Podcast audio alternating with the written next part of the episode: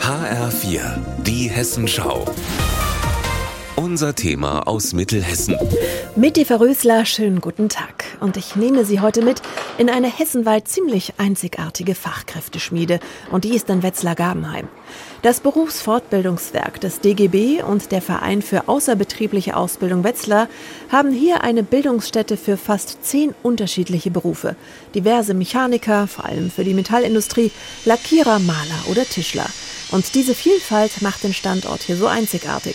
Einer der Vorstände ist Matthias Körner. Wir haben hier Leute, die eigentlich eine Berufsausbildung schaffen, die aber am Markt keinen Ausbildungsplatz bekommen haben und wir müssen das mit zusätzlichem Aufwand ausgleichen. Ne, wir geben uns mehr Mühe in der Ausbildung, wir machen Zusatzunterricht, ähm, wir fangen Defizite auf, die eigentlich auch in den Betrieben aufgefangen werden könnten. Die machen das laut Matthias Körner aber nicht, weil sie zum Beispiel eine 5 in Mathe beim Ausbildungsplatzbewerber oder der Bewerberin abgeschreckt hat und sie ihn oder sie deshalb nicht nehmen. Wenn die Azubis hier in Wetzlar nach zwei bis drei Jahren fertig sind, dann sind sie Fachkräfte, sind ausgebildete Mechaniker, Lackierer, Maler oder Tischler und sind damit total nachgefragt auf dem Markt.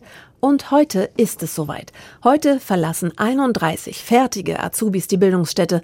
Die allermeisten haben bereits einen Anschlussvertrag.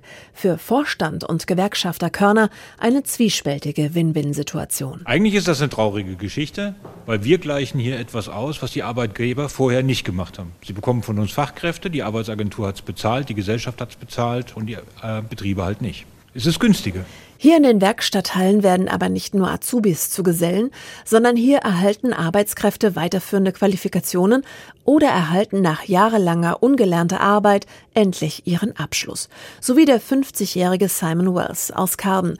Sehr lange ungelernter Tischler hat er jetzt endlich seinen Abschluss in der Tasche. Das ist auch für mein Selbstbewusstsein sehr wichtig.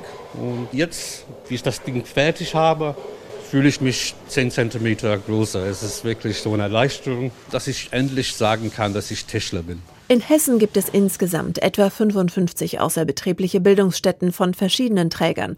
Und die Bildungsstätte mit der meisten Vielfalt an Berufen ist hier bei uns in Mittelhessen. Eva Rösler aus Wetzlar-Gabenheim.